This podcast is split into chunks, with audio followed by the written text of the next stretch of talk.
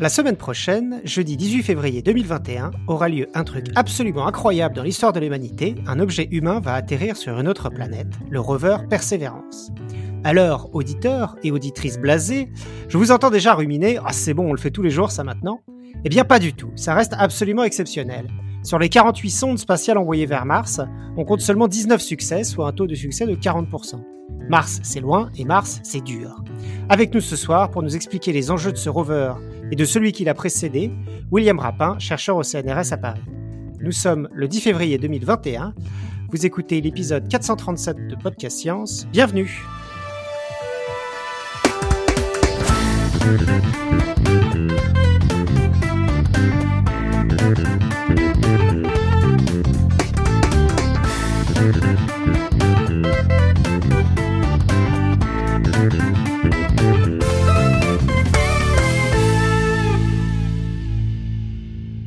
Autour de notre table, donc qui est euh, virtuelle, euh, Covid oblige, notre invité euh, William depuis Toulouse. Bonjour. Alexa depuis Los Angeles. Salut tout le monde. Pascal depuis près de Mulhouse. Salut tout le monde. Cléora depuis Perduville en Normandie. Bonsoir à tous. Eléa depuis Strasbourg. Bonsoir tout le monde et moi-même depuis Belle-Île. Je suis très content ce soir de, recevoir euh, William. On s'est euh, plusieurs fois croisés au cours euh, de notre étude et carrière. voilà. donc merci beaucoup de, venir ce soir à, notre émission. Est-ce que tu pourrais du coup bah, commencer par te présenter un petit peu rapidement et ton parcours de recherche? Ouais, ben moi je suis chercheur CNRS planétologue et spécialiste de la planète Mars. Et donc ça, ça a commencé par une thèse que j'ai fait en sortir euh, d'études d'ingénieur, euh, en école d'ingénieur. Et euh, bah, je suis arrivé au bon moment, au moment où Curiosity se posait sur Mars. Et donc j'ai pris un sujet de thèse qui me permettait de travailler directement sur les données à Toulouse, où a été conçue la, une des caméras laser, on va en parler un peu là, qui a été en, qui est placée, a été placée à bord du rover Curiosity et euh, donc quand j'ai commencé ma thèse, c'est bon, il y avait un rover qui venait d'arriver sur Mars, donc j'ai pas, euh, j'ai commencé un peu au, bon moment. Et euh, en fait, j'ai utilisé cet instrument pour découvrir euh, des minéraux hydratés à la surface de Mars, parce que cet instrument euh, laser, il permet de sonder pour la première fois l'hydrogène. Ça, c'est ce que j'ai fait en thèse. et en fait, ces minéraux hydratés, je me suis posé leur question bah, de, du contexte géologique. Pourquoi est-ce qu'ils sont là sur Mars? Qu'est-ce que ça veut dire de les découvrir? On va en reparler euh, plus en détail euh, spécifiquement sur ces trucs hydratés, ouais. Après, bah, je suis parti à Caltech euh, pendant trois ans et là-bas, c'est donc à Los Angeles, à, Pasadena, à Los Angeles. Et historiquement, c'est là-bas que sont construits les robots martiens, donc j'étais très content de pouvoir me rapprocher de, cet endroit-là. Et progressivement, je m'investis, je me suis investi de plus en plus dans mars 2020. je suis rentré en France où j'ai tenu le, le, boulot au CNRS et maintenant, bah, je, on s'apprête à exploiter un nouveau rover en même temps de, que celui qu'on exploite aujourd'hui euh, sur Mars. Euh, à l'issue de l'atterrissage, euh, croisons les doigts de jeudi prochain. Donc mars 2020, c'est celui que je présentais comme à plan Persévérance. Donc c'est ça. Au début, la mission a un nom de code et après, il y a un concours pour donner un nom à cette mission. Persévérance a, a remporté le, le prix pour celle-là. Ça fait un moment qu'on a un programme martien, donc il faut persévérer en quelque sorte. D'accord.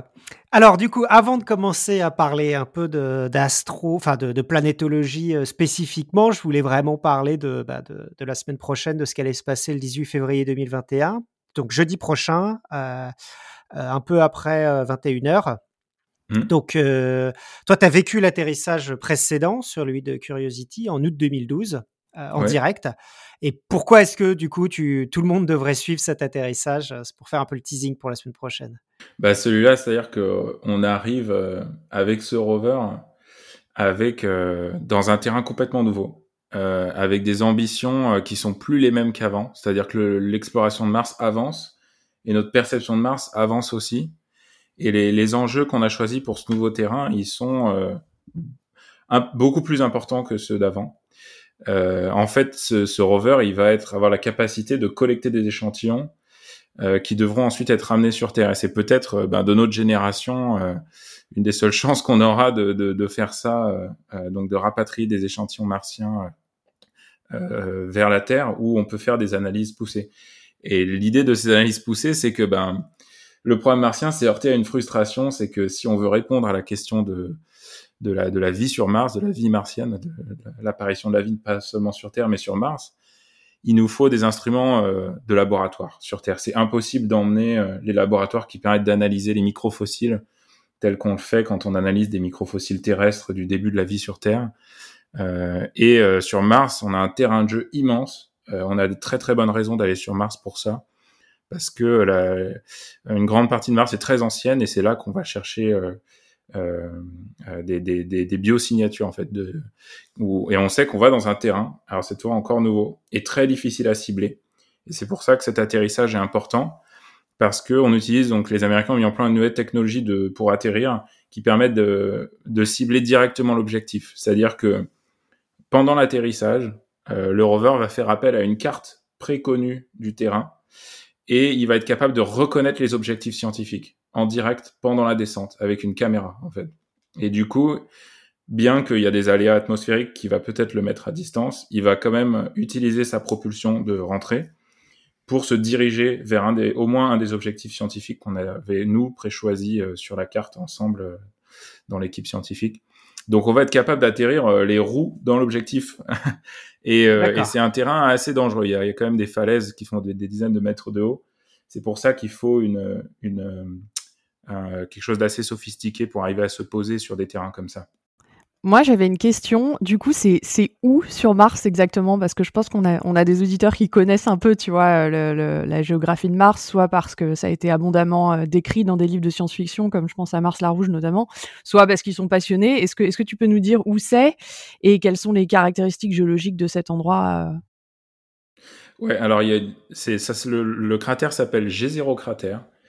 C'est un petit cratère, c'est-à-dire bon, 50 km de diamètre, 40-50 km de diamètre, euh, quand même assez grand, mais en fait petit à côté de l'immense bassin d'impact. Euh, il est situé à, côté d'un immense bassin au nord-est de cet immense qui lui fait des milliers de kilomètres de large.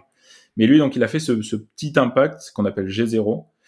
Et la curiosité de ce cratère, et qui est évidente quand on a commencé à cartographier en détail la surface, eh ben on est tombé en, en faisant donc de l'imagerie euh, avec télescopique depuis l'orbite euh, sur un delta, les vestiges d'un delta, c'est-à-dire que ce cratère a été rempli. Euh, on a toute une collection d'eau en amont par des réseaux de rivières fossiles.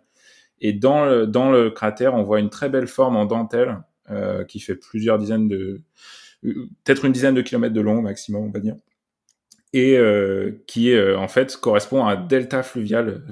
C'est le vestige d'un delta fluvial qui remplissait ce, cratère. Donc ça, c'est la preuve irréfutable en géomorphologie, euh, juste par la forme euh, de ce dépôt. On sait qu'il y a eu un fleuve qui a déposé, euh, qui, s'est formé a formé un lac dans ce cratère. et donc on va directement se poser sur ce, sur ce delta, juste au pied ou juste dessus. Et on y va aussi parce qu'il n'y a pas seulement que cette forme morphologie, il y a aussi des carbonates. Euh, et ça, on le sait grâce à l'analyse minérale depuis l'orbite. Donc voilà, c'est un petit cratère situé euh, à côté d'un énorme bassin d'impact. Et au sud, il y a aussi, c'est intéressant parce que le contexte géologique, il y a aussi un énorme volcan euh, bouclier qui est au sud à quelques centaines de kilomètres. Donc voilà, c'est pour donner un peu le, panorama.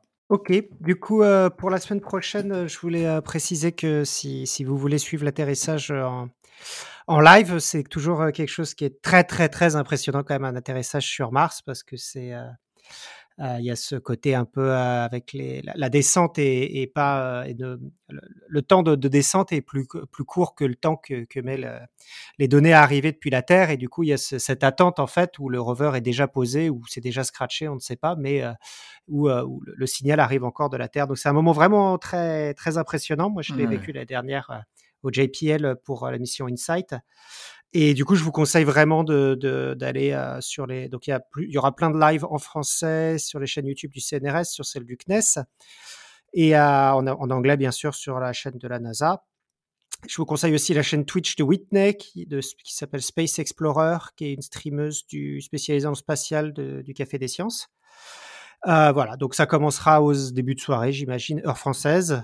Et, euh, et puis l'atterrissage devrait avoir lieu un peu après 21h30 normalement. Voilà. Tu seras où toi, William, du coup? Depuis chez toi ou?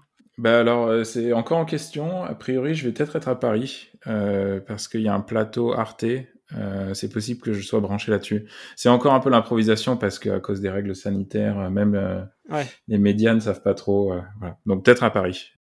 D'accord. Ok, bah donc maintenant on va parler un petit peu de, Curiosity. donc Curiosity qui était le rover de, 2012, qui a atterri en 2012, et Perseverance qui est celui qui atterrira donc en 2021. Est-ce que tu peux nous décrire un peu la taille de ces rovers, leurs particularités par rapport à leurs prédécesseurs et, leurs différences d'ailleurs entre eux? Ouais, alors Curiosity et, euh, euh, Persévérance, c'est le même gabarit. Et c'est quand même un gabarit impressionnant, c'est à peu près 2 euh, mètres de haut, un petit peu plus de 2 mètres de haut, le mât de navigation, et plusieurs, bon, 3, à peu près 3 mètres de long. c'est une, grosse voiture, quoi, avec 6 roues et propulsée donc par des moteurs électriques, mais qui sont alimentés euh, par euh, un barreau de plutonium qui, par sa chaleur, la chaleur dégagée, donc c'est un peu un moteur nucléaire, qui, euh, la chaleur dégagée permet de générer de l'électricité et aussi de bah, survivre aux nuits martiennes, hein, parce que les nuits martiennes sont quand même à, peuvent avoisiner les moins 100, moins 120 degrés, euh, moins 120 degrés Celsius. Donc il faut vraiment un système de réchauffage, sinon électroniquement ça, ça passe pas quoi. Et donc pour ça, bon, on a le de plutonium. Pour les précédents, donc ces deux rovers sont beaucoup plus grands que les précédents. Euh, les, précédents, c'était Opportunity et Spirit. Eux, euh, ils faisaient plutôt euh, 1m20 de, de haut euh, et ils étaient alimentés par des panneaux solaires. Euh, et ce qui leur a donné quand même une assez longue durée de vie. Mais bon, euh, ça limite, ça limite euh, l'activité beaucoup par l'énergie parce qu'à la fin, euh, quand les panneaux solaires ont commencé à prendre la poussière, il restait à peine assez d'énergie. Cette énergie, elle était utilisée pendant la journée. dans la nuit, la batterie la, dans, la stockée dans la journée. Dans la nuit, on l'utilisait pour maintenir le robot en vie. Donc, c'est assez difficile d'explorer Mars dans ce sens-là. Mais donc, ces deux nouveaux robots, il faut vraiment les voir comme des gros gabarits. c'est vraiment la première fois qu'on qu'on a avec Curiosity posé un, rover de cette taille. Il y avait un enjeu extrême sur le système d'atterrissage qui était complètement nouveau parce qu'il fait presque, le robot fait presque une tonne. Et du coup, euh, euh, le, système euh, de, de rétropropulsion avec la grue aéroportée, tout ça, ça a été très risqué. Et le fait que Curiosity réussisse a décidé les Américains à le faire une deuxième fois. Euh, et donc c'est ce qu'on va voir euh, jeudi prochain avec persévérance, voilà l'aboutissement, parce que ben, finalement il s'avère que cette technique d'atterrissage a très bien fonctionné. Euh, donc on va revoir cet exploit se reproduire, prions, sans, sans, encombre. Et cette fois on a fait atterrir un robot qui sera capable de, de, collecter des échantillons avec une foreuse. Avant de parler spécifiquement du nouveau rover, je voulais peut-être revenir un peu sur Curiosity. Ouais. Donc ça fait ça fait 9 ans du coup, il a atterri en août 2012. Ouais. Euh, est-ce que, donc voilà, un peu peut-être avant de commencer sur ta recherche en particulier, euh, s'il y avait euh, un ou deux grands, grands résultats de Curiosity, des, choses qu'on ignorait il y a 9 ans et qu'on sait maintenant grâce à Curiosity qui, Moi, je pense que les, plus gros résultats de, Curiosity, le plus gros, c'est celui de l'habitabilité. Il, il a vraiment accompli ce qu'il devait faire, c'est-à-dire tester si l'environnement passé de Mars où il y avait de l'eau euh, était en effet un environnement habitable. Et habitable, ça veut dire euh, un environnement où euh, si vous mettez une petite bactérie, ben, au lieu de mourir, elle sera contente et elle se reproduirait. Ça ne veut pas dire qu'on est capable de dire si elle a vie, mais ça veut dire que la vie serait heureuse, elle se développerait. et en fait, c'est ça qu'on a réussi à faire avec Curiosity, qu'on n'avait pas fait avec les précédents robots. Parce que les précédents robots, la surprise qu'on a eue, donc qui étaient plus petits, hein, ils avaient moins de capacité d'analyse, mais c'est quand même des bons robots géologues. Hein. Ils ont fait des photos euh, impressionnantes là où ils sont arrivés. Mais là, pour les autres robots, le problème c'est qu'on a choisi le site, euh, ceux d'avant Curiosity. Hein. On avait choisi le site uniquement sur la géomorphologie et avec une cartographie qui n'était pas aussi précise. Et du coup, on a cru qu'on allait se poser dans un lac euh, de cratères, euh, mais en fait, on est arrivé sur une mer de basalte volcanique avec des grès éoliens. donc en fait, c'est-à-dire que ce qui recouvrait le fond du cratère, Il y a peut-être des sédiments de lac, mais ils sont dessous tout ça.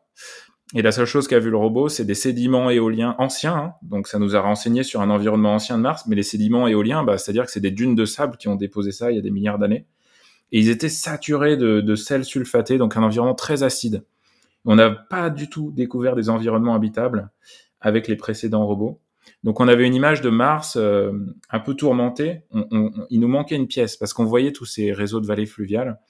Et c'est pour ça qu'on avait décidé d'envoyer Curiosity dans ce cratère parce que là, on avait une nouvelle carte.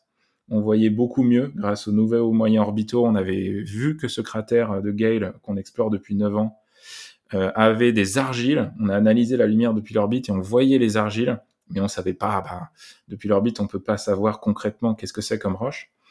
Et donc avec Curiosity, on s'est posé. Et le résultat principal, c'est qu'on a découvert que bah, ces argiles sont dans des argilites, c'est-à-dire des bouts séchés, en fait, tout simplement, de fond de lac qui sont empilés. Et les, les argilites, souvent, c'est elles sont caractérisées par des petites lamines, des laminites, qui sont, c'est en fait des, de dépôts de sédiments euh, dans un lac assez profond, mais surtout au, euh, voilà, au fond d'un grand lac. On peut déposer euh, des, des, particules les plus fines qui se déposent tout lentement pour former des couches très fines en fonction des saisons. Et tout ça, ça se fossilise et ça devient une roche et ensuite c'est réexcavé par, par d'autres mécanismes géologiques et ça affleure en surface après des milliards d'années. Et c'est ça qu'on a trouvé avec Curiosity. Et avec Curiosity, on, ça, on l'a photographié, on l'a analysé, on l'a foré, on a fait une petite poudre avec et on l'a digéré dans nos instruments et par diffraction X, on a vu ce que c'était les argiles en détail. On a vu que c'était des argiles qui se formaient justement dans une eau euh, euh a priori neutre, peu acide, euh, donc favorable à la vie. Et en plus, on a un autre instrument qui faisait la pyrolyse, donc qui chauffait ces poudres là d'argile, euh, d'argilite. Et dans ces, dans ces émanations de gaz, on a vu des molécules organiques. Euh, et ça, c'est euh, le grand teaser de l'exploration martienne, en fait, c'est d'avoir fait cette découverte-là. C'est-à-dire que, bien sûr, cette molécule organique, elle peut avoir plein d'origines, mais on ne peut pas exclure une, origine biologique. D'accord. Et du coup, ouais, donc tu as un peu parlé du site d'atterrissage, mais j'imagine que du coup, euh, ces découvertes-là ont, ont, pas mal influencé l'atterrissage de Persévérance. Bah, c'était une, c'était, voilà, oui, c'était une sacrée réussite quand même de Gale d'avoir réussi à montrer ça. Ça nous a vraiment conforté dans l'idée que on, il faut aller sur Mars, continuer à chercher des, des, des, des ce qu'on appelle des biosignatures, hein, les, les, signes de, de, vie passée, parce que euh, on a tous les ingrédients, on a un environnement habitable et en plus on a des molécules organiques. Euh, dans, dans l'enregistrement euh, sédimentaire. Hein. Tout ça, c'est des vestiges, hein, mais, mais on a réussi à explorer ces vestiges et à comprendre ça euh, avec Curiosity. Et du coup, ces molécules organiques dont tu parles, euh, on considère que c'est juste les briques du vivant, on est d'accord? C'est pas nécessairement des molécules organiques qui ont été identifiées comme étant produites par des êtres vivants, parce que c'est souvent une distinction que les gens font pas. Oui, c'est des molécules organiques, c'est qu'on peut pas, avec l'analyseur qu'on a, le savoir. Euh, c'est-à-dire que la méthode d'analyse, c'est la pyrolyse. Et du coup, ce qu'on qu'on va détecter avec les gaz qui sortent de cette pyrolyse, on chauffe très fort la poudre jusqu'à 900 degrés. Et tout au long de cette chauffe, plusieurs cent, 200, 300 degrés, on voit des molécules sortir. Et le problème, c'est que bah, la chaleur euh, crée, peut créer des combustions, peut les casser. Et donc, on voit un peu les enfants euh, d'une réaction chimique et on ne sait pas qui sont les parents vraiment, mais il y a plein de parents possibles et il peut y avoir des molécules complexes euh, à l'origine dans l'échantillon qui, elles, peuvent être uniquement biologiques. Mais malheureusement, euh, on n'est pas équipé pour euh, euh, faire des molécules longues. Les molécules longues euh, complexes qui sont faites par le vivant, elles peuvent pas être analysées par pyrolyse. Euh, c'est pas possible. Et dans le nouveau rover Persévérance, il y aura des trucs plus développés, de systèmes d'analyse plus développés que la pyrolyse ou, on ne pourra pas le savoir non plus? Alors c'est une bonne question, mais non, on ne pourra pas le savoir non plus. Justement, c'est pour ça que c'est un robot sac à dos. Quoi. On, va, on va vraiment euh, faire des carottes. On, par contre, on est, on est vraiment très bien équipé, on, on pense l'être, pour euh, savoir quel caillou choisir. Euh, donc on a, on a tout un équipement, donc déjà géologique bien sûr, hein, il faut des caméras et, et, des très bonnes caméras. Et euh, on a aussi des mesures élémentaires, chimiques, et un peu de minéralogie surtout. Ça, c'est on embarque des nouveaux outils pour euh, comprendre les minéraux en plus des éléments. Et euh, du coup, ça, ça va nous permettre de choisir surtout des, outils pratiques très faciles. Euh, tr enfin, l'idée, c'est qu'on est vraiment sur un timing assez serré pour collecter tous ces échantillons avant de risquer la, perte du, robot. Donc, euh, on, est équipé pour faire ces choix-là, qui sont des choix cruciaux. Quoi. Voilà, une fois qu'on a collecté l'échantillon, euh, dix ans plus tard, ils sont sur Terre et on n'aura plus que regretter si c'était les mauvais. Quoi. Ouais. Parce que du coup, donc ça, tu, tu l'as pas dit, mais le, retour se fera par une mission différente qui, on compte environ 10 ans pour qu'ils reviennent, c'est ça? Ouais, c'est ça. En, gros, il faut compter que vraiment la semaine prochaine, c'est un, événement crucial parce que s'il se pose, ça va déclencher en cascade probablement les budgets euh, des missions de retour d'échantillons. Euh, parce que on développe, la NASA développe les technologies stratégiques, mais il n'est pas question de développer une mission de retour d'échantillons alors que celle qui fait la géologie et la collecte euh, n'a même pas encore atterri, euh, parce que ce serait un gâchis. Donc mmh. en fait, on, euh, on attend vraiment cet atterrissage avec, avec impatience. C'est une clé du, du programme martien pour l'instant. Ouais. Ok. Donc je voulais passer un petit peu sur l'instrument dont tu es spécialiste, donc qui est, qui est développé en, France, comme tu, enfin qui a été développé en partie en France. Donc c'est CamCam sur le rover Curiosity et donc son upgrade, son amélioration SuperCam sur le rover Perseverance. donc est-ce que tu peux rapidement nous parler un peu de qu'est-ce que c'est que ces instruments et quelle est la différence entre CamCam et SuperCam Ouais, bah, CamCam, ça part d'une idée d'analyse, c'est que c'est un boîtier d'optique principalement qui est en haut du mât de navigation. Donc, faut l'imaginer en haut de la petite tourelle du robot. Et euh, en plus donc de, faire des images, lui, il a un télescope.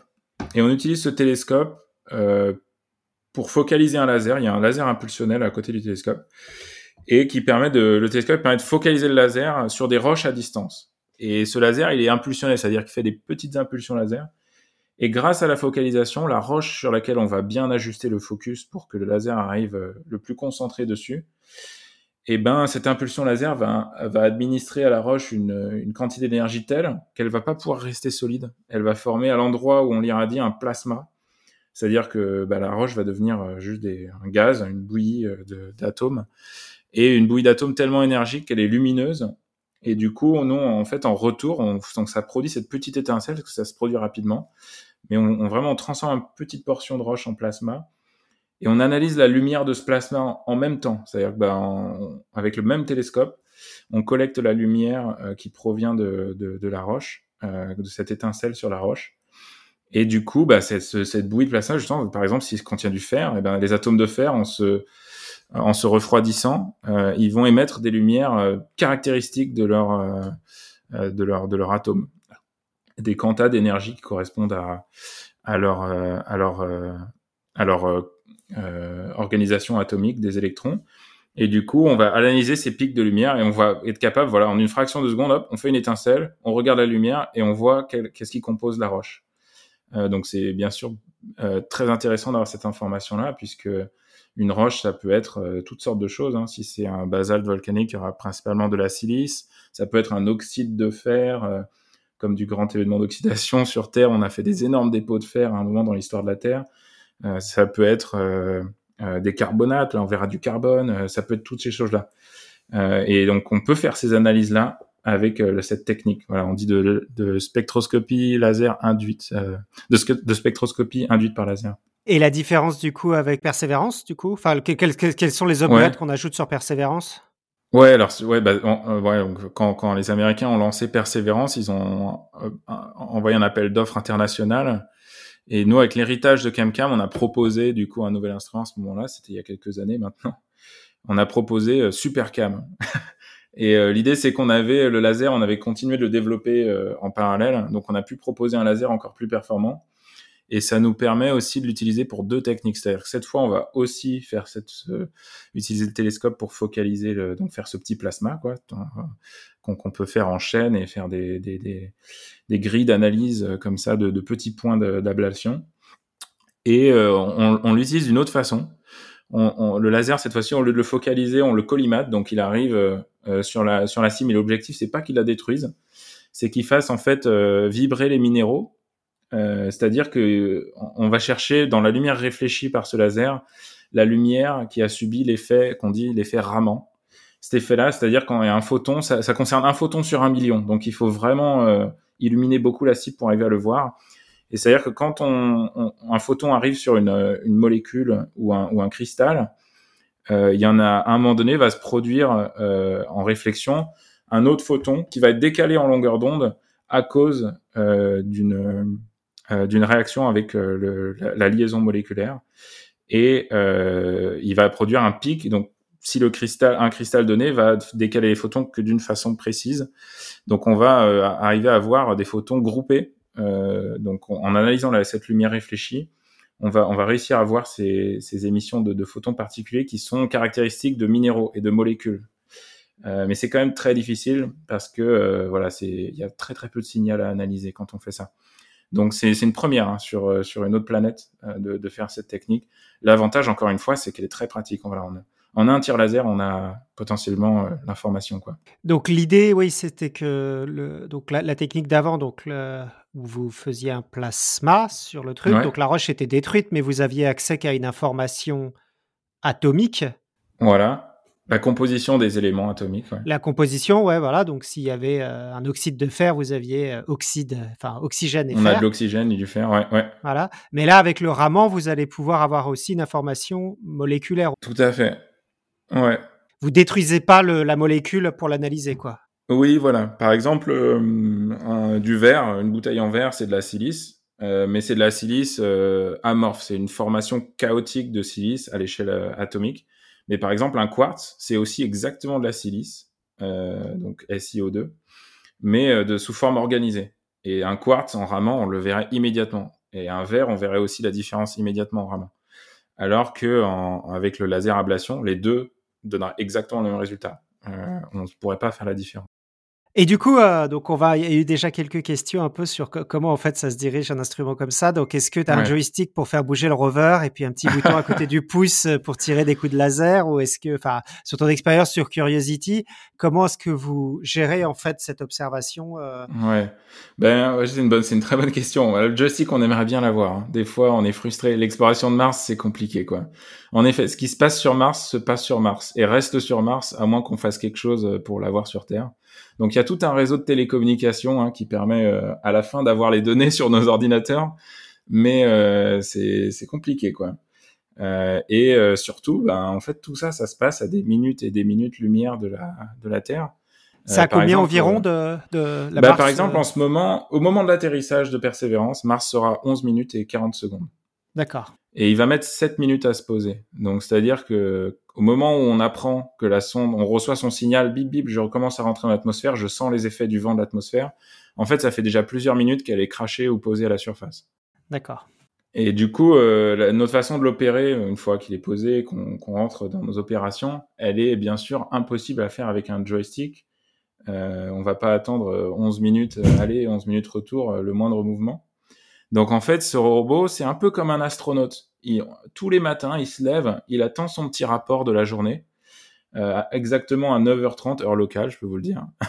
il envoie un grand bip vers la Terre. Euh, donc, nous, avec donc heure martienne, 9h30 heure martienne. 9h30 heure locale sur Mars, tout à fait. D'accord. Ce qui peut être n'importe quelle heure sur Terre. Euh, enfin, ça dépend aussi de où on est sur Terre. ouais, euh, mais voilà. Par contre, nous, voilà, pour, pour pouvoir communiquer avec Mars, peu importe l'heure qu'il est, on a un énorme réseau d'antennes euh, que la NASA a mis en place, s'appelle le Deep Space Network, le réseau de ciel profond, qui sont des antennes de 30 mètres de diamètre réparties sur la Terre euh, en au moins 3-4 endroits euh, pour arriver à envoyer un signal sur Mars au moment où lui il se réveille. C'est-à-dire que lui il est 9 heures du matin, le soleil s'est levé, il commence à, ça commence à se réchauffer un peu, il met en route ses réchauffeurs, il pointe son antenne vers la Terre, il envoie un grand bip, je suis réveillé, et nous, on le reçoit. On reçoit ce grand bip, c'est la porteuse de son signal. Et on lui répond le même bip. Et là, on établit la communication. Et une fois qu'elle est établie, et ben, qui nous a répondu qu'il était bien là, on lui envoie, ce, en modulant ce, cette porteuse, on lui envoie tout un signal de, de 0 et de 1 qui va être en fait son activité de la journée.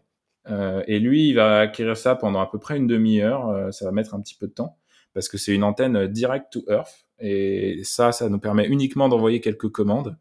Il n'est pas question d'envoyer des images, euh, de, que lui nous envoie des images via ce, ce, cette méthode-là. Ça prendrait des jours entiers. Euh, donc en fait, une fois qu'il a reçu lui ces petites commandes, hop, il les exécute dans la journée. Euh, donc on lui dit voilà, euh, avance de, de... c'est vraiment un, petit rapport euh, de, de choses à faire quoi. Euh, avance de 1 mètre, euh, prend trois photos, euh, tire sur ces rochers-là avec des coordonnées. Et dès qu'il a l'occasion, là, il utilise un, un, satellite qui est en orbite de Mars, qui passe à peu près quatre fois par jour. Et quand il passe, c'est comme une étoile dans le ciel, dans le ciel de Mars. Et là, il dirige son antenne vers ce, vers ce, ce satellite Là, le lien est très rapide et le, débit de données est beaucoup plus grand qu'avec la Terre. Et donc, il peut à peu près aller 300 mégas, euh, entre 100 et 300 mégas, ça dépend des passages. Il y a un nouveau satellite qui vient d'arriver. Entre 100 et 300 mégas à chaque passage. Entre 100 et 300 mégas à chaque passage, voilà. Donc, euh, depuis 9 ans, on a à peu près 1 teraoctet de données euh, sur Mars, mais on a mis 9 ans à les accumuler, quoi. Et enfin, après, non, peut-être le tera, il correspond pas exactement aux données transférées. C'est les données une fois qu'elles sont archivées, donc faudrait, faudrait faire le calcul. Mais je sais qu'en tout cas, c'est à peu près ça le, débit qu'on a tous les jours en termes de données euh, qu'on transfère depuis euh, celles qui sont à bord du robot. Et ce satellite en orbite, lui, ensuite, il a une beaucoup plus grande antenne euh, et il a tout le temps, surtout. Il a tout son temps. Donc lui, on cale ensuite son transfert de données vers la Terre. Et c'est comme ça qu'on reçoit ensuite les images. Ensuite, nous, on reçoit un petit mail sur notre boîte mail avec marqué Data Downlink. Et voilà, quand on reçoit ça, on sait qu'ensuite, on peut aller se connecter au serveur et il y a les images qui sont apparues, quoi, un nouveau rocher, euh, un nouveau, une nouvelle mesure. C'est fou. Moi, j'ai une question sur le, le, euh, le, petit programme que, qui est envoyé tous les matins. Combien de temps vous décidez ça à l'avance? J'imagine que ça dépend aussi des résultats précédents. Et aussi, euh, mon autre question, c'est combien il y a d'équipes internationales qui, qui, qui, qui, participent à ce petit programme que vous envoyez? Ouais, ben alors c'est évidemment c'est un robot américain, c'est principalement les Américains, mais c'est quand même une collaboration internationale et surtout la NASA est assez forte là-dessus. C'est-à-dire qu'ils ont appris de leurs échecs que bon, dans une mission, il faut que tout soit horizontal. Euh, c'est-à-dire que s'il y en a qui ont les connaissances et qui ont peur de parler parce qu'il y a de la hiérarchie, euh, ça va pas. Donc en effet, c'est très horizontal. Une fois qu'on est dans la mission, on peut parler à tous les niveaux. On peut euh, et en fait, c'est ce programme donc est conçu euh, via une série de réunions qui sont très protocolaires. Hein. Enfin, on, on, elles sont faites pour euh, ajuster justement aux découvertes, mais il y a un protocole voilà pour arriver au bout et ce petit programme compilé qui est ensuite envoyé. Et euh, il y a, y a, y a une, ouais, c'est une série de réunions et la première, bah, c'est celle où on fait on a les images et entre scientifiques, on discute. On a à peu près deux heures pour faire ça et on, nous a donné à peu près, voilà, on sait le jour suivant combien de temps on nous a donné. Par exemple, bon, vous avez une heure de temps avec euh, CamCam. Euh, ensuite, vous avez euh, une cible qu'on peut vous faire avec le bras. Voilà les ressources du rover le jour suivant. Voilà les images. décidez d'un peu de ce que vous voulez faire. Et ça, c'est un de mes jobs. Donc, c'est de d'aider l'équipe scientifique. En tant que scientifique moi-même, je, peux participer et proposer des cibles. Mais vu en tant que spécialiste de CamCam, j'aide l'équipe à, concevoir des observations qui ont du sens donc c'est moi qui cible les cailloux, qui propose la façon de de, leur, de les analyser. Euh, est-ce qu'on fait un tir en ligne? Est-ce qu'on fait une grille? Euh, je, je, nourris un peu le débat. Maintenant que je suis euh, euh géologue, quand même, j'ai j'ai quelques arguments généralement à, à proposer pour choisir les, les, cibles. Mais au début de ma thèse, c'était ça que je faisais. J'aidais à opérer l'instrument euh, dans une communauté scientifique qui, qui travaille étroitement avec la NASA. Ouais, c'est super particulier en fait comme comme, comme fonctionnement d'un instrument scientifique, euh, parce que la plupart des chercheurs, bah, du coup, en astrophysique ou en astronomie, t'as pas un accès aussi proche en fait avec avec l'instrument. Genre par exemple pour observer avec Hubble, tu fais une proposale euh, un an avant, mmh. euh, t'obtiens du temps et puis après tu, enfin ça rentre dans un truc que tu sais pas qui, enfin tu sais même pas quand est-ce que ça va se passer l'observation, tu sais pas euh, tout ça. Euh, puis un jour on te dit bah voilà vos données ont été faites, bah voilà. Mais alors du coup là vous avez un truc qui est vachement plus euh, direct en fait. Et alors comment ça se passe en fait? Donc là tu viens un peu nous expliquer au jour le jour et comment ça se passe en fait quand est-ce qu'il y a des moments où où ça où, ça marche pas bien, des moments de crise. Tu, tu m'as un peu promis des moments Apollo 13, du coup, j'attends. c'est arrivé, en effet, c'est arrivé. Non, mais oui, en effet, tu as raison, tu as raison. En fait, ce qu'on est, on est vraiment une équipe opérationnelle. Euh, et la, la, raison pour ça, c'est que ben explorer la surface d'une planète, la surface rugueuse d'une planète, ben c'est c'est la parcourir avec des roues et arriver à un nouvel endroit, ben personne n'y est jamais allé avant. Ok, on a une carte depuis l'orbite qui nous permet maintenant d'avoir une résolution, mais le pixel depuis l'orbite, c'est au mieux 50 cm. Donc euh, ensuite, quand on arrive avec le robot et qu'on a les roues dedans, euh, tout est très différent. Quoi. On découvre vraiment ce que c'est que la texture des roches. Et pour un géologue, ça c'est très important. Euh, et aussi pour des ingénieurs qui pilotent le robot. mais donc du coup, on découvre, on découvre au fur et à mesure. Et donc à chaque fois, il y a besoin d'une certaine dose de pas d'improvisation, mais de, de, se donner le, droit de découvrir des choses. On a une, des objectifs stratégiques, on sait vers où on va. Euh, tous les jours, on à plusieurs centaines de jours, même à l'échelle de la mission, on sait vers où on va globalement, mais il faut tous les jours s'autoriser à dire ah est-ce qu'on vient pas de faire une découverte majeure là? Est-ce que le caillou il vient pas, il est pas un peu différent d'avant? Parce que il faut il faut se concentrer pour le pour le voir. Et il y a aussi, ben, est-ce que l'instrument il fonctionne plus? euh, Et donc ça, ça arrive. C'est-à-dire qu'on a des ingénieurs pour surveiller euh, le signal de l'instrument. Hein. Tous les jours, le CamCam, c'est euh, la mise en route euh, d'une haute tension euh, qui alimente un laser impulsionnel. Il y a un moteur sur l'autofocus qui doit faire déplacer le miroir secondaire d'un télescope casse-grain. il y a tout un tas de diodes. Qui... Il y avait une diode d'ailleurs, bah c'est ça, le moment Apollo 13, cette diode qui permettait de faire le, la focalisation. Pour le focaliser, on avait une toute petite diode, comme un pointeur laser normal, euh, qu'on peut trouver presque dans le commerce. Celle-là, elle était un peu plus censée être un peu plus robuste. Mais un jour, elle nous a lâché. En fait, cette diode, on la focalisait sur la roche et on regardait, on, déplaçait le moteur pour voir quand est-ce que son signal de retour était le maximum. Et son signal maximum, bah, c'était l'endroit où le moteur était le mieux focalisé. Donc on avait cette méthode-là qui était bien, robuste. Puis elle nous, elle nous permettait de focaliser pendant la nuit, tu vois, par exemple. Et en fait, euh, un jour, cette diode, elle a cessé de fonctionner. Euh, on a vu le courant sur la télémesure diminuer jusqu'à devenir nul, c'est-à-dire qu'elle était devenue une résistance infinie. Et euh, donc, en fait, bah, du jour au lendemain, on pouvait plus focaliser l'instrument. Donc, à quoi ça sert un télescope? Une impulsion laser, quand elle n'est pas focalisée, elle fait rien du tout. En fait, elle, donc, donc, du coup, on a dû heureusement, on a réussi à contourner le problème en utilisant cette fois-ci, on a au bout de plusieurs mois, hein, parce qu'il a fallu euh, euh, à travailler avec la NASA pour assurer que ce qu'on allait faire comme mise à jour allait pas euh, être problématique. Quand on joue avec le, le, les, programmes bas niveau de fond des instruments, il faut pas faire n'importe quoi. Mais c'est ce qu'on a fait à distance depuis la Terre à travers le réseau D-Space. On a mis à jour le programme de CamCam, sa façon d'opérer pour qu'il utilise un nouveau programme qui utilise les images pour faire l'autofocus. Et du coup, maintenant, quand on focalise le laser, on utilise une série d'images prises avec l'imageur télescopique et on fait une estimation du Laplacien du flou. Et du coup, on estime à bord euh, l'image qui est la moins floue à l'endroit où on veut focaliser. Comme, comme sur un appareil photo, euh, on dirait vendu dans, dans, le, dans le commerce, il y a, y a déjà ces méthodes-là euh, d'autofocus, mais euh, voilà, on l'a mis en, en, en œuvre euh, à distance quoi euh, sur Mars. Euh, on a updaté ce, ce c'est ce qu'on voit oui sur les sur les alors ça, ça, on le fait un peu moins mais sur les, les appareils ancienne génération numérique là on voyait que le truc devenait euh, plus ou moins flou et puis qui finissait par se stabiliser en fait. Ah, c'est déjà ancienne génération ça? Bah, oh, j'ai l'impression que récemment alors peut-être que c'est parce qu'il le fait tout simplement plus rapidement maintenant et du coup on le voit plus à l'œil nu. Ouais. Je sais pas.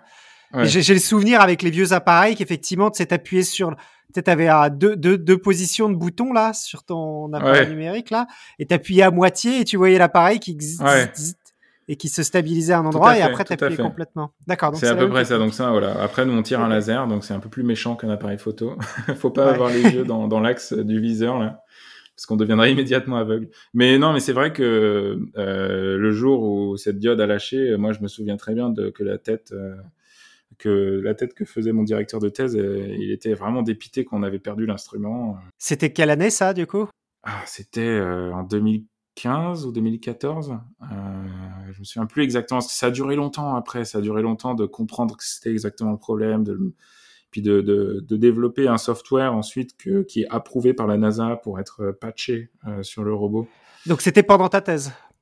Oui, et après, on a, ben, comme dans Apollo 13 on est allé dans le dans le, la réplique de laboratoire, on a fait des tests dessus, on a vu que ouais en effet c'était la photodiode. Ensuite on a mis à patcher l'instrument qu'on avait euh, ici qui est sa réplique en fait, on l'a patché lui pour essayer de de faire fonctionner des nouveaux types de software et tout. Donc c'est une fois qu'on avait convergé, on a on a fini par le par le mettre. Bon Apollo 13 c'est joué en quelques jours et il y avait de la vie des astronautes en jeu, mais c'est un peu la même idée quoi.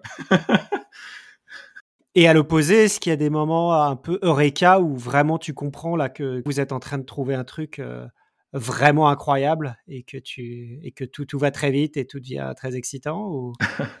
Ouais, ça, ça nous est arrivé.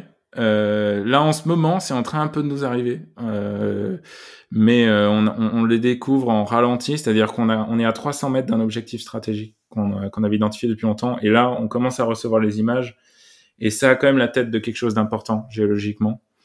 Euh, y a, mais il y a d'autres choses par le passé où, bah, moi, je me souviens en thèse de ce moment où le soir, euh, j'analysais les données euh, alors qu'il y avait la réunion en cours. Il, y a un peu une machine en route, donc euh, voilà, il y a toujours une, une, machine stratégique que le robot il doit avancer, il doit aller vers son objectif.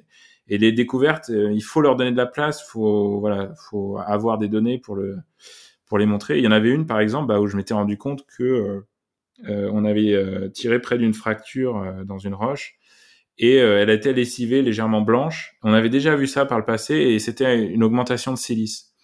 Et là, en fait, ce que j'ai trouvé dans ces nouvelles mesures que j'avais demandé la veille, et donc le lendemain, moi, je les analysais parce que bon, c'était moi qui les avais demandé.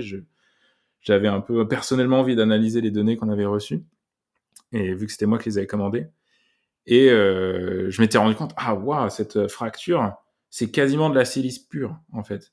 C'est-à-dire que là, il y avait un niveau de concentration euh, de lessivage dans la fracture. C'est les, les lessivages, c'est-à-dire que la roche est fracturée et on voit cette espèce de halo blanchâtre. Et ça, c'est dû à la circulation d'eau chaude euh, légèrement acide qui a percolé et, nettoyé la roche euh, à une époque où bah, il y avait de l'eau sur Mars à ces endroits-là. Et là, on a quasiment découvert de la silice pure sur une des mesures. Et elle, elle, avait une forme beaucoup plus altérée. Donc, ce que j'ai fait, j'ai envoyé le résultat sous forme d'une figure synthétique et après, je me souviens que je m'étais en allé parce que je n'avais pas pu suivre la soirée, euh, ce qui se passait. Et vers 11 heures du soir, je reçois un message. Ah bon, bah, à cause de ton diagramme, le rover a fait demi-tour. Euh, euh finalement, on, va aller forer ce, halo parce que c'est le, le, meilleur échantillon qu'on peut pour forer. Donc, il y, a des moments comme ça où c'est important de, rester dans la boucle et de, scruter les données. Il y a quelque chose de très puissant quand on regarde les données de près. Ouais. Est-ce qu'on peut intervenir ce qu'on appelle tactiquement. Quoi. Et euh, alors du coup, on avait des questions aussi euh, sur persévérance. Euh, tu n'as pas trop parlé des, spécificités, de, donc en particulier le micro de, qui est sur Supercam, donc qui est aussi développé à Toulouse, je crois, c'est ça? Oui, oui, c'est vrai. Bah, tous les composants de, oui, le micro est développé à Toulouse, tout à fait. Supercam a plusieurs composants. Et il va servir à quoi spécifiquement ce micro? Ben, en fait, c'est par par le hasard des choses, c'est le premier microphone euh, martien. Euh, c'est-à-dire qu'il y a eu euh, des sondes, comme tu disais, c'est dur d'aller sur Mars. Et le hasard a voulu que celles qui se sont crachées, c'est celles qui avaient des micros. c'est un peu difficile de convaincre tout le temps de faire des, petits, des petites choses additionnelles comme ça qui sont a priori pas de la science évidente. quoi. C'est pas avec un microphone qu'a priori on va faire de la géologie. Mais quoi qu'on peut de façon insoupçonnée l'utiliser. Euh, et en fait, donc on va obtenir les premiers sons de Mars, quoi. Euh, et donc peut-être que si ça se trouve, en se posant, on va se rendre compte qu'on va entendre les grillons. Et donc ça faisait depuis, depuis le début qu'il fallait juste mettre un microphone pour trouver la vie. Eh les gars, euh, derrière, derrière, ça fait 9 ans que je vous parle. non, mais en vrai, en vrai, avec ce microphone, on s'attend à pouvoir quand même entendre les infrasons de l'atmosphère. Euh, donc c'est les sons qui sont dus euh, euh, à des, qui peuvent être dus à des séismes, qui peuvent être dus à des, à des, à des impacts qui ont lieu loin sur Mars et qui, qui, se propagent. Il y a plein de phénomènes atmosphériques qu'on va pouvoir enregistrer avec ces, ce microphone. Et surtout, on va pouvoir entendre ce petit plasma de ce tir dont j'ai parlé. Quand ça fait ce petit tir, quand ça a une petite étincelle, ça fait un plasma. Et quand sur Terre, on l'entend très bien parce que la, sur Terre, les, sons se propagent très bien. Mars est plus ténu, l'atmosphère est 200 fois moins dense. Et en fait, ça fait que bah, c'est merdique. En fait, pour les sons, c'est pas génial, euh, euh, mais on arrive quand même à les entendre. Et en fait, on va utiliser ce son, l'intensité de ce son, pour peut-être calibrer nos mesures. C'est-à-dire qu'on va être capable de d'utiliser ça pour euh, connaître l'intensité du plasma qu'on a produit. Et donc, si ça se trouve, grâce à ça, on aura un meilleur étalonnage et on va faire une meilleure géologie grâce au microphone, quoi. ce, qui, ce qui serait un résultat un peu insoupçonné. Il y avait une question aussi dans le chatroom. Est-ce que vous pensez entendre le propre le rover directement avec ce micro-là ou pas? Ou Ah ouais, ouais, on pense carrément entendre. Alors, il y a quelque chose qu'il faut savoir. Hein. C'est quand même que sur Persévérance, il y a un hélicoptère. Euh, il y a un hélicoptère qui est accroché sur le dessous du robot. Euh, le robot, il a quand même un, une bonne marge avec le sol, donc sous son châssis, il y a de la place et, et à cet endroit-là, euh, on a mis un hélicoptère, un petit drone qui fait quand même avec des pales d'un mètre vingt de, de, diamètre, mais euh, il fait que 1,8 kg, tout léger. On le pose, euh, il a une communication un peu euh, analogue au Bluetooth avec le rover, mais donc on va s'éloigner et il va tenter de faire un vol sur Mars. Et on, pense qu'avec le microphone, on va pouvoir entendre des choses comme ça. On va pouvoir entendre le vol de l'hélicoptère. On va peut-être, c'est pas sûr, mais on va aussi, on va pouvoir surtout entendre oui, les, tous les mouvements qu'on fait avec le robot. Il y a, il y a des ingénieurs euh, euh de, du rover qui sont intéressés de savoir, voilà, la foreuse, d'entendre le bruit que fera la foreuse quand on quand on prélèvera des échantillons. et il y a un autre microphone, faut le savoir. Alors lui, j'attends aussi beaucoup les, les, sons qu'il va enregistrer lui, il va fonctionner pendant la descente. C'est-à-dire que là, vraiment, euh, la descente de ce rover, j'espère qu'il va se poser parce que c'est Hollywood. C'est-à-dire qu'on a des caméras partout. Et autant euh, Curiosity, il y avait une caméra de descente, mais elle a filmé à 15 images par seconde. Donc c'est un peu saccadé, mais c'était déjà beau. On a pu voir euh, pas mal de choses qui se passaient pendant la descente.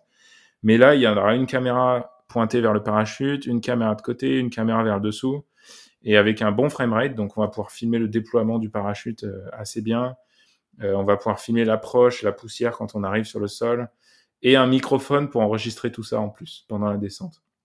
Donc euh, on va avoir euh, une immersion sur Mars avec, avec tout ça. Quoi. Ok. Bah, je voulais un peu parler, tu as commencé déjà à en parler, mais spécifiquement un peu ce que toi, tu es spécialiste au sein de, toute cette géologie martienne, donc euh, j'ai été un peu regarder ta, thèse et tes papiers, donc je suis pas sûr d'avoir tout compris, mais on va, on va, on va regarder ensemble. Ta thèse s'intitule du coup Hydratation de la surface de Mars à partir de données du rover Curiosity. Donc j'ai une petite idée de ce que ça veut dire, mais euh, est-ce que, qu'est-ce que tu veux dire exactement par hydratation de Mars dans, dans ce, et pourquoi c'est intéressant dans ce cas-là? Ouais, bah, l'hydratation de Mars, en fait, on parle d'hydratation de Mars, c'est un terme très général c'est pour dire que bah, sur Mars, il y a de l'eau et euh, il va falloir caractériser un peu. Qu'est-ce que c'est que cette eau?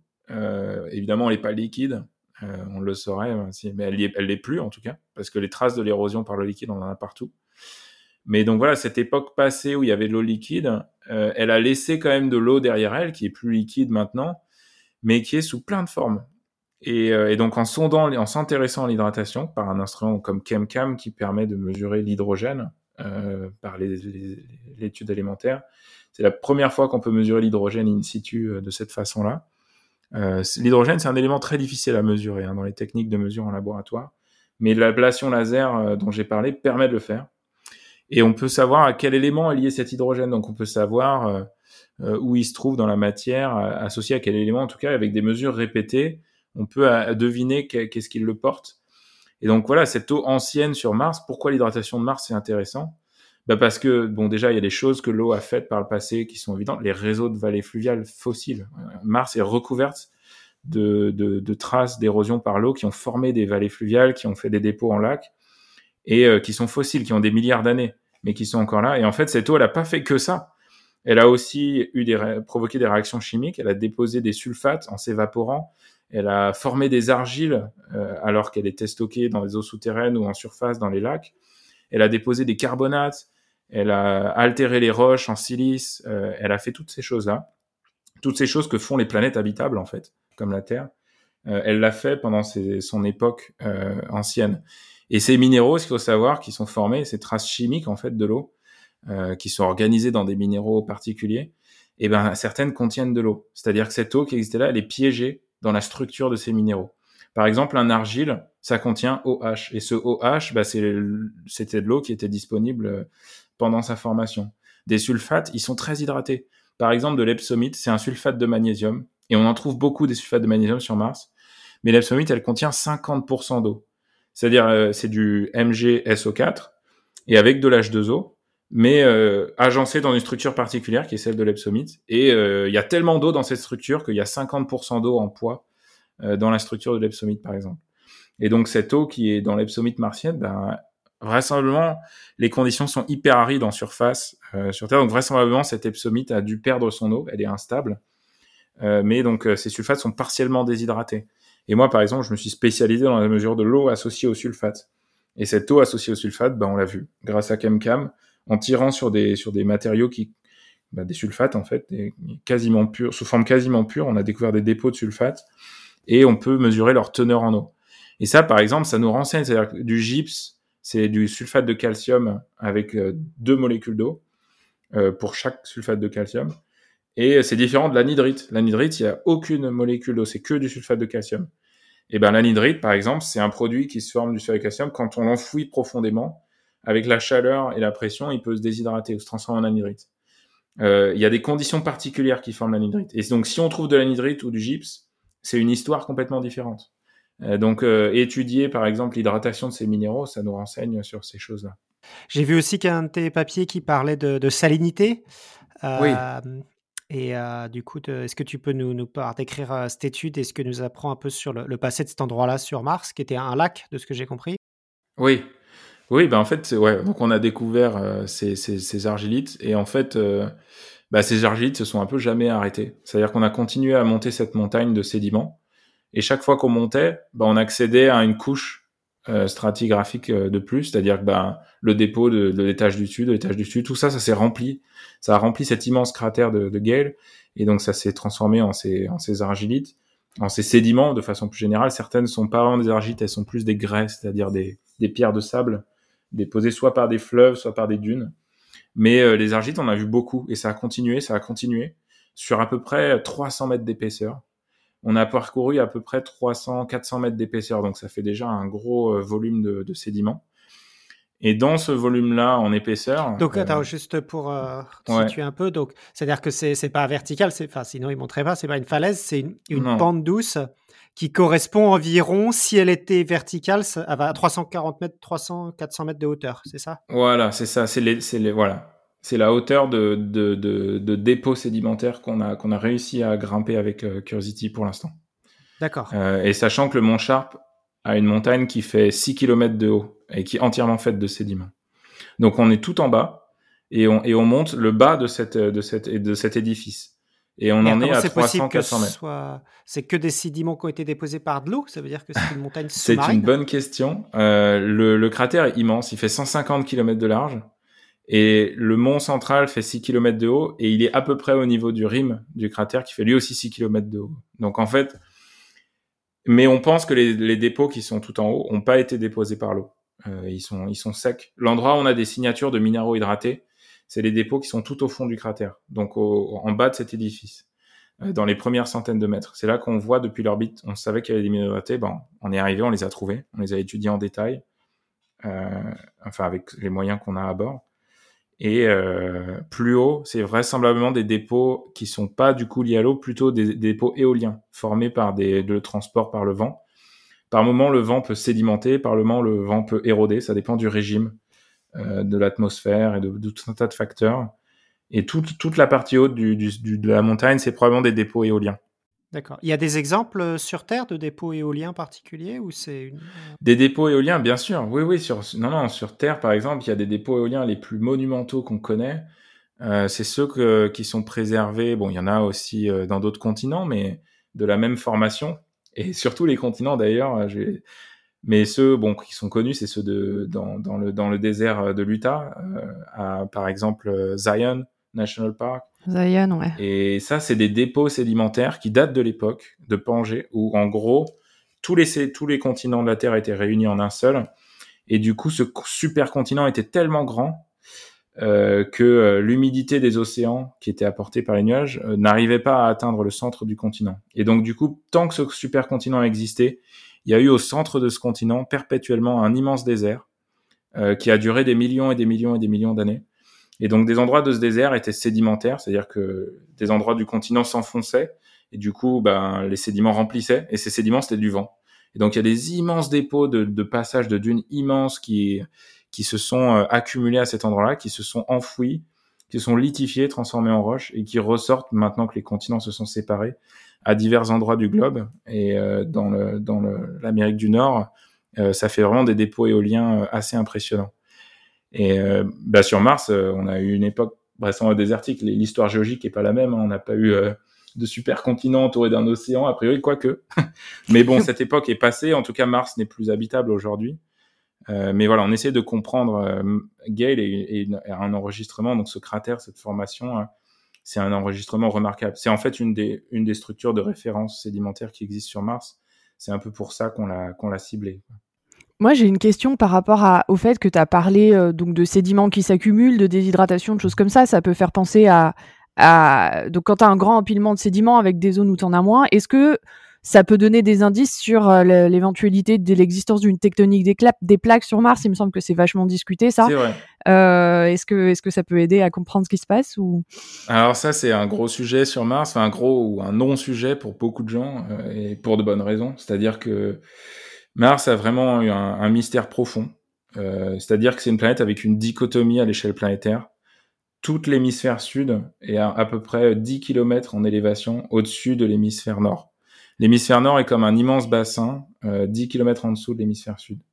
Et en fait, cette dichotomie, le fait que tous les hauts plateaux du sud soient, et eux, ils sont beaucoup plus anciens, cratérisés, il y a des montagnes, mais c'est en général un plateau beaucoup plus haut en altitude, euh, on a du mal à l'expliquer. Il y a plusieurs modèles qui cherchent à expliquer leur origine.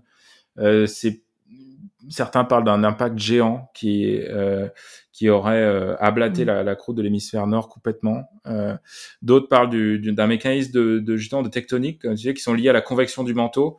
Mais vu que sur Mars, la Mars est une planète plus petite, elle s'est refroidie. On sait qu'aujourd'hui géologiquement il n'y a plus de tectonique. Euh, cette convection aurait été unipolaire. C'est-à-dire qu'on a une convection du manteau que dans un seul point chaud. Et du coup, ça aurait, ça aurait fait que les, les proto-continents euh, auraient convergé tous vers l'hémisphère sud et euh, ce serait resté là et ensuite euh, il y aurait plus de convection.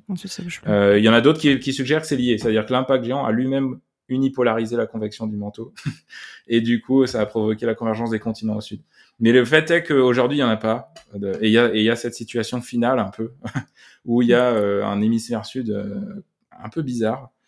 Euh, et il faudrait aller s'y poser pour comprendre le problème du hémisphère sud, c'est qu'il est tellement en altitude que la densité d'atmosphère est plus faible et le problème, c'est que les, les, les, sondes, pour avec leur parachute, elles ont besoin d'atmosphère pour se poser. Pour freiner, ouais. Et plus les, plus les, plus les robots étaient gros, plus il leur fallait des gros parachutes, plus il leur fallait d'atmosphère. Enfin, c'était pas une bonne combinaison. Mais euh, j'espère qu'on va trouver des moyens d'explorer l'hémisphère sud de Mars euh, encore plus en détail parce qu'elle nous, elle nous réserve des promesses, euh, elle nous réserve des découvertes. Ok, bah merci, euh, merci bien. Et euh, alors, il y avait des questions dans le chat. Il y avait plein de questions dans le chat room. J'ai ouais, essayé d'en poser certaines. Euh, il y avait, est-ce que un martien qui demande si, est-ce que, la, est-ce que le, la pierre des sables, est-ce que c'est comme une rose des sables? Est-ce que c'est aussi comme ça que la rose des sables se fait ou ça n'a rien à voir? Ah, c'est Alors la rose des sables, c'est du, du gypse, c'est-à-dire qu'en effet, c'est lié à des eaux souterraines dans des. Donc d'abord, il y a du, il y a du sable. Euh, qui est déposé euh, dans un environnement sec, un désert par exemple, euh, du, des dunes de sable. Mais il faut qu'il y ait de l'humidité en quantité suffisante et surtout des sulfates quelque part dans cette eau.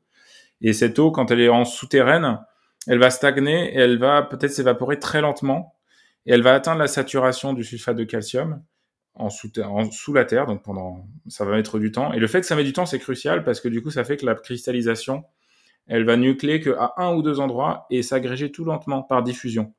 Et du coup, quand tu diffuses tout lentement les sulfates et le calcium de l'eau vers des points de nucléation, ça va faire grandir un beau cristal à l'intérieur euh, du sable. Et du coup, ça va piéger du sable en même temps. Et c'est comme ça que se forment les roses des sables, dans des eaux souterraines de, dunes qui cristallisent tout, tout doucement. D'accord. Et du coup, il y en a sur Mars ou pas? Alors, on, a trouvé des, des sulfates dans, dans, Mars, mais le problème, c'est qu'il y avait tellement de sulfates que c'est complètement euh, gonflé de sulfates. Euh, et on n'a pas trouvé les jolies roses des sables euh, qu'on peut trouver euh, pour l'instant. Mais je suis persuadé qu'il y en a sur Mars quelque part qu'on n'a pas encore trouvé. Euh, ça ne m'étonnerait pas d'en trouver, et des peut-être même encore plus grosses. voilà, ça, ça, ça, serait une exploration à, à faire. Mais c'est vrai que les sulfates et les dépôts éoliens sont généralement liés parce que c'est un environnement sec, les sulfates se forment par évaporation. Donc c'est lié à ces époques terminales où, où, l'eau s'évapore, le, le, climat devient sec. Il y avait aussi des questions sur le code qui est utilisé pour euh, euh, coder le... Ce...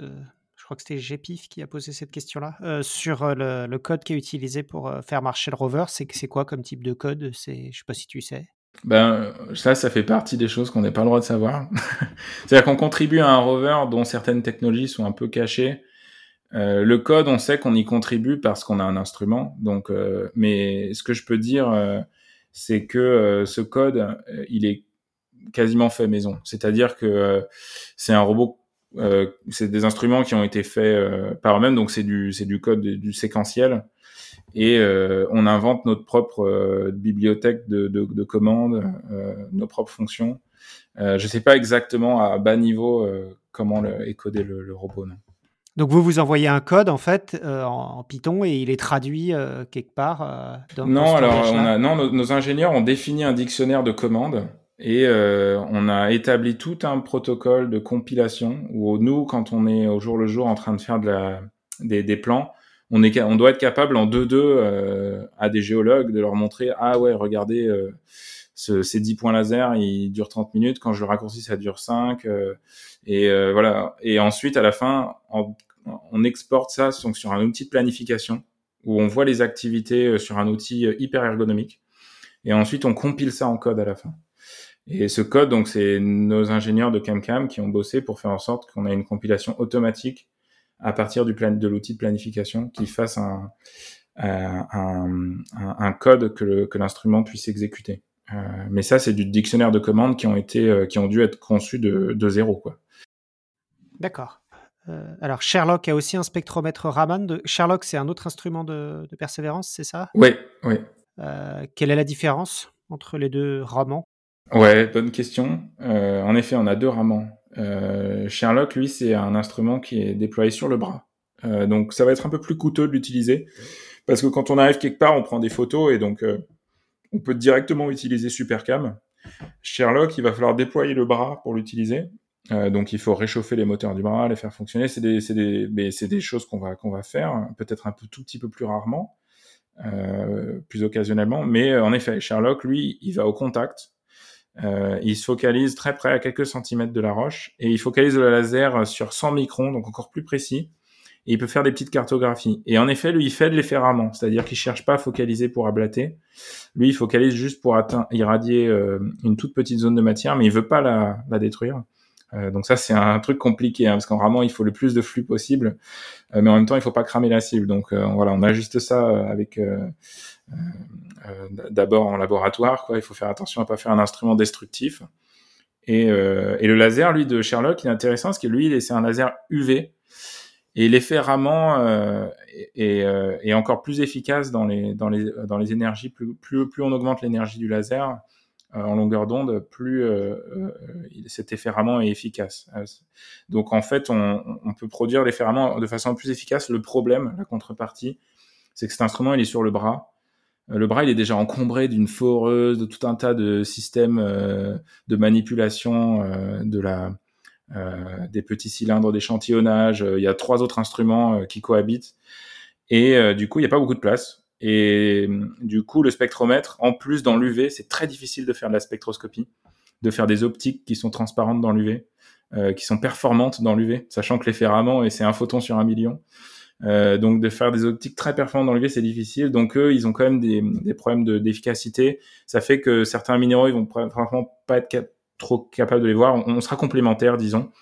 Parce qu'une des choses qu'ils peuvent faire aussi dans l'UV, c'est la, fluorescence. Euh, de façon assez bien, ils peuvent bien distinguer. La fluorescence, elle peut être liée à la matière organique. Euh, donc ça, ça va être euh, c'est un peu difficile de comprendre, en tout cas analytiquement, c'est très compliqué d'analyser un spectre de fluorescence, mais on sait que par, par expérience et par test en labo, on sait qu'il y, a des spectres de fluorescence qui vont pas nous mentir et qui vont être le signe de présence de matière organique. Donc évidemment, bah, ces instruments-là, ils vont servir à, choisir hein, quels échantillons on va, ramener sur Terre.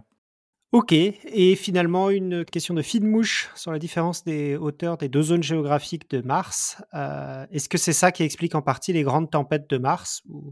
Euh, Sur la, la, différence géographique entre quoi et quoi la... Ah, entre l'hémisphère sud et l'hémisphère nord, j'imagine. C'est ça, oui, pardon, oui. Oui, les grandes tempêtes, euh, alors elles sont étudiées en effet, euh, et elles sont saisonnières. C'est-à-dire qu'il y a une période de l'année euh, qui correspond. Je suis pas, je suis pas atmosphéricien, mais ce que j'ai, ce que je, ce que je sais, c'est que, en effet, c'est une connexion entre la nuit, le jour et la nuit à une saison particulière.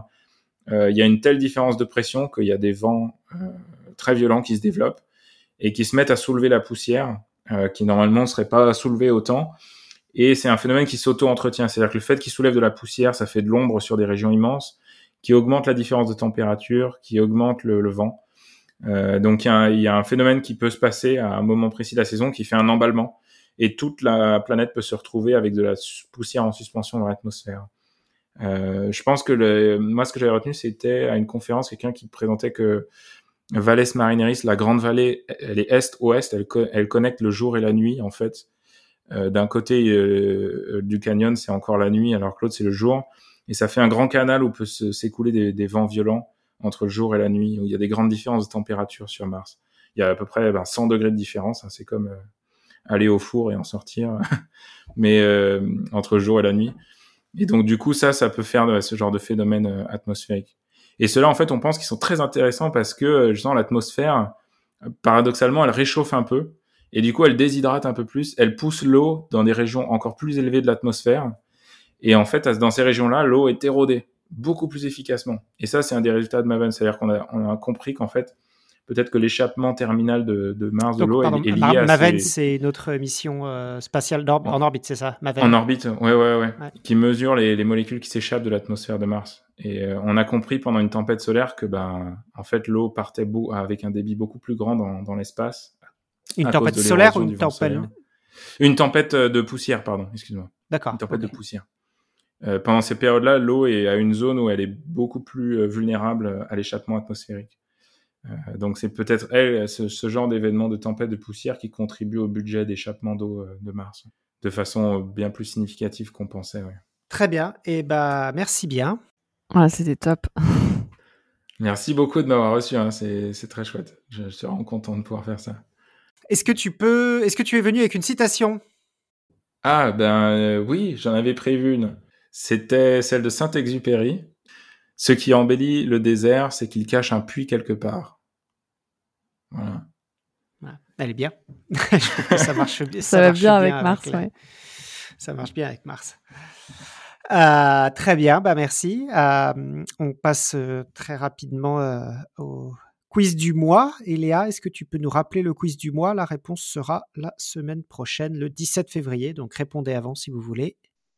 Oui, bien sûr. Euh, pour ceux qui nous découvrent dans cet épisode, euh, régulièrement on questionne une idée reçue ou une question fondamentale de la vie quotidienne et on vous propose de nous envoyer la réponse par email sur podcastscience@gmail.com euh, ou sur nos réseaux sociaux. Et le quiz du moment est les plantes brûlent au soleil si on les arrose en plein soleil. Info ou intox. Voilà. Je ne sais pas si tu as un avis, William, sur la question de l'arrosage de plantes. Euh, pas particulièrement. Je sais qu'on n'y est pas encore à arroser des plantes sur Mars. Euh, mais... ok. Et bah du coup, euh, il est maintenant de, temps de clore cette émission. Un grand merci à William d'être venu euh, nous parler de Mars. Merci beaucoup. J'espère qu'il vous a convaincu euh, du coup de suivre l'atterrissage la semaine prochaine en direct. Ça sera vraiment un chouette moment. Et en attendant, euh, parlez de nous autour de vous et sur vos réseaux si vous aimez ce que nous faisons. Et servir la science soit votre joie.